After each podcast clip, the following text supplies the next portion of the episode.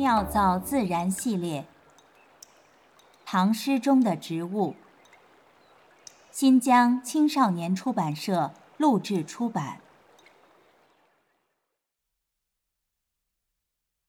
鸟鸣涧。人闲桂花落，夜静春山空。月出惊山鸟，时鸣春涧中。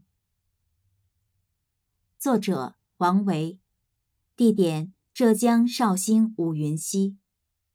时间公元七百二十至七百三十三年，唐玄宗开元八年至二十一年。万曲一收。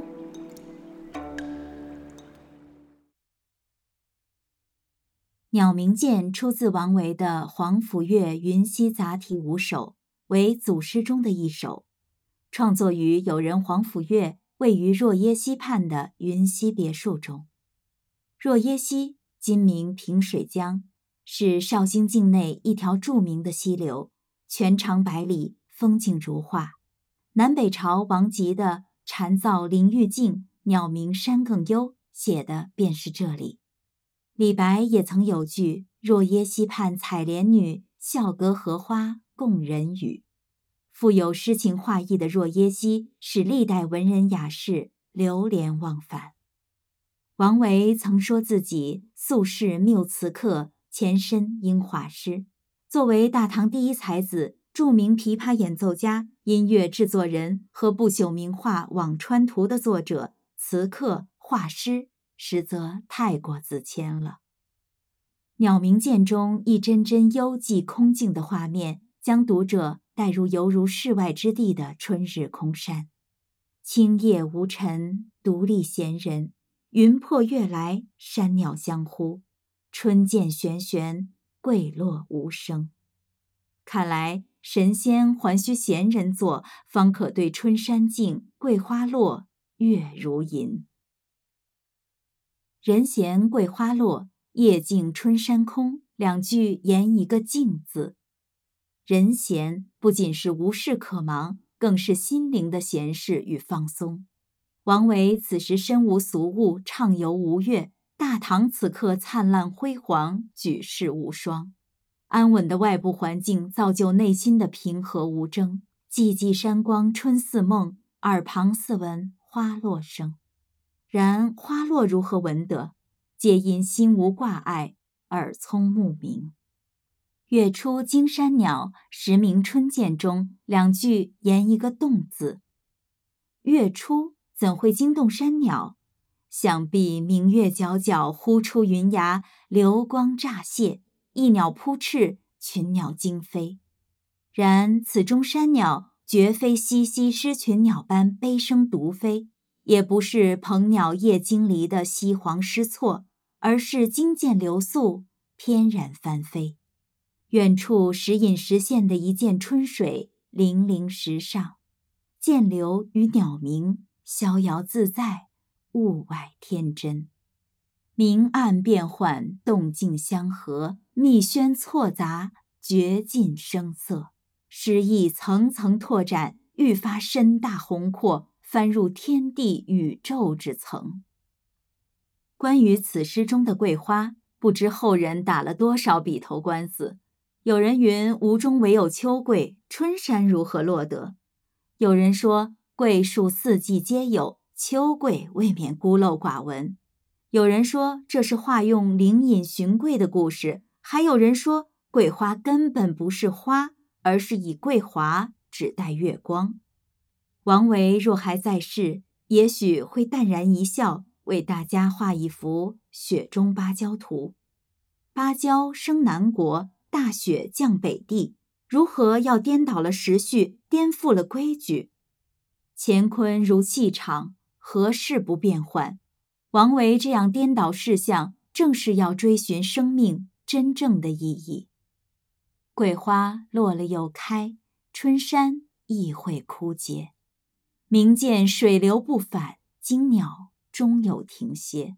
在无尽的时间流动中，一切形态。皆是虚妄的表象，又何必苦苦执着于这一瞬的花开花落。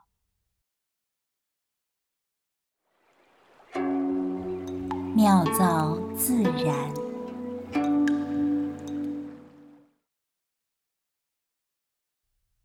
牛老师在王维的这首《鸟鸣涧》中，他提到了桂花。呃，我想起来，在古希腊呢有桂冠的说法，那么中国古代呢也有蟾宫折桂这样的表达。那么前面说到的这两种桂，和王维所说的人闲桂花落，指的是同样的植物吗？不是一样的植物，桂呢是两种啊，一种叫樟科桂，嗯一种是木犀科的桂。樟科桂呢，比如说月桂树嗯啊，它属于乔木啊，啊，树干和枝叶都有香。啊，刚才说的桂冠、折桂都指的是樟科的这个月桂树，而王维写的这个“人闲桂花落”，它是木犀科的桂，也也就是通常说的桂花，它属于啊灌木或者是小乔木，它的树干、枝叶都没有香气，只有花有香，所以这是两种动物。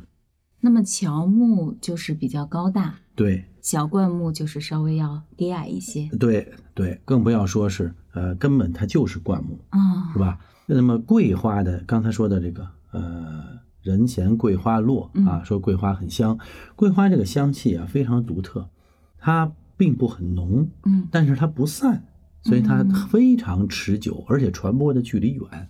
我记得有一种很有名的桂花叫做九里香，嗯，没错，正好准确的表达了它这种植物特性。桂花呢又颜色很金黄，嗯。所以又叫金粟。嗯。中国的这个桂花呀，最早呢是从广西来的，嗯，金粟就说明它的花朵不是很大，哎，不大，呃，很小。嗯呃，刚才说呢，从广西来啊，它是《山海经》里边有记录，嗯山海经》里边记载，广西的招摇山上有很多桂树，大概有两千五百年吧。那么桂花它一般长在比较温暖的地方，还是比较寒冷的地方呢？